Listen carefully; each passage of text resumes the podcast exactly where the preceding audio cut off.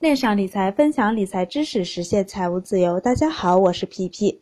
有朋友问到，定投基金的账户跌了百分之三十或者百分之四十怎么办？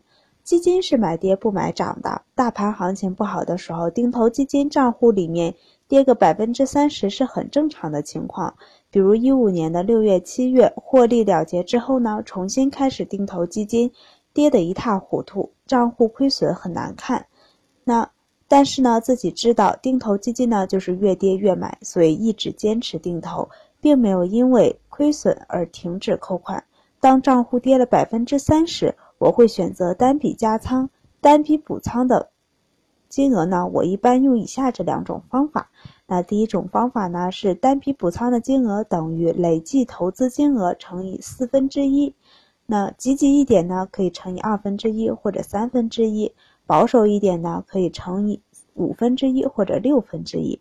那第二种方法呢，是追加的金额呢等于亏损比上账户亏损的负收益率。那假如说负收益率是百分之三十，那就比上百分之三十，然后减去总共投入的本金等于补仓的金额。那这两种方法呢，都是把亏损从负百分之三十。补仓到负的百分之二十五，或者是百分之二十等，就是把亏损的负收益率降低，同时降低了成本和增加了基金的份额。不管选择什么方法，单笔补仓之后呢，定投继续，单笔补仓不影响定投。那过段时间账户亏损再次达到负的百分之三十，就再次单笔补仓。可以选择定时定额加这种单笔补仓的方法操作基金。也可以选择定时不定额的方法操作基金，具体怎么操作要看自己的财力，也要看自己的心理承受能力。这种补仓的方法呢，就是要在相对低位尽可能多的购买筹码，并且能够快速的降低成本。等到行情反弹或者涨的时候，要比定时定额投资账户的收益呢，会更早的翻成负数，呃正数。那举个例子，比如现在买的一只基金，定时定额扣款半年，每月呢投资两千，那账户收益率呢现在是负的百分之三十五。到了要加码的点位，那目前投资总成本呢是一万两千元，那加码的金额呢，按单笔补仓的金额等于累计投资金额乘以四分之一算呢，结果是单笔加码是三千元。加码后呢，账户的收益是负的百分之二十五。那又接着投资了两个月，账户的收益率呢又变成了负的百分之三十五。再加码，那到目前为止呢，投资的成本呢是一万两千加两千加两千加三千等于一万九，然后乘以四分之一呢，加码的金额是四千七百五，单笔加码的金额就是四千七百五。那这个地方大家可以看一下文字说明。单笔加仓的金额呢，是以一定比例进行加仓的。随着定投基金呢成本的增加，加码的金额也在增加。最好呢准备好五次加码的加仓的钱。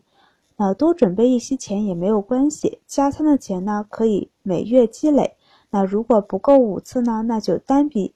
加仓呢往后延，那比如我一般是跌百分之三十加仓，如果手里的钱不够，那就跌百分之三十五或百分之四十的时候再加仓，那再或者呢加仓的金额调小，乘以六分之一或者是五分之一等。那定时不定额加这种单笔补仓的方法可以吗？也可行，只是呢本来就已经是定时不定额的投资了，那投资的成本呢会不断的增加。如果再加上单笔补仓的方法，基金呢会资金呢会更加的紧张。那这种方法呢无疑会加重负担。如果钱比较宽裕，那只要心理上能承受住下跌带来的账面上的亏损，那就可以。账面亏损呢不是实际的亏损，一般采用定时定额加单笔投资或者定时不定额就可以了。定时不定额投资呢也要记住。这种投资呢，虽然可以在低位多获得一些筹码，但不要超出自己的能力范围。别挣两千扣三千，给自己的生活造成压力。不要跌多了就觉得应该增加扣款的金额，结果扣了几个月就没有钱继续了。但是市场行情向下还在继续，账户还是负数，这样自己很难坚持下去，很难熬过这段时间。不了解市场行情随意加码这种方法不提倡，一定要确保每月有源源不断的投资本金。如果没有，或者目前每月用来定投的钱已经达到极限了，就老老实实的定投、定时定额投资就好了。保持原来的投资方式不变，不要勉强自己，要量力而行。那这种方法呢？不知道大家理解了没有？如果有问题，可以随时来问我。我仅仅只是提供一个方法。那我用这个方法比较不错，那大家可以用来参考。那这个方法是可以变动的，不是一成不变的。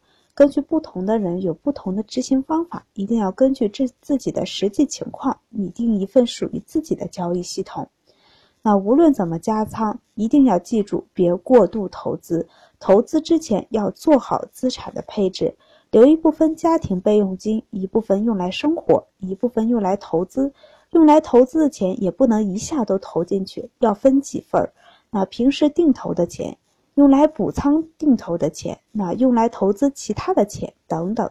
切记，如果加码投资，在基金净值再次下跌的时候，要有资金。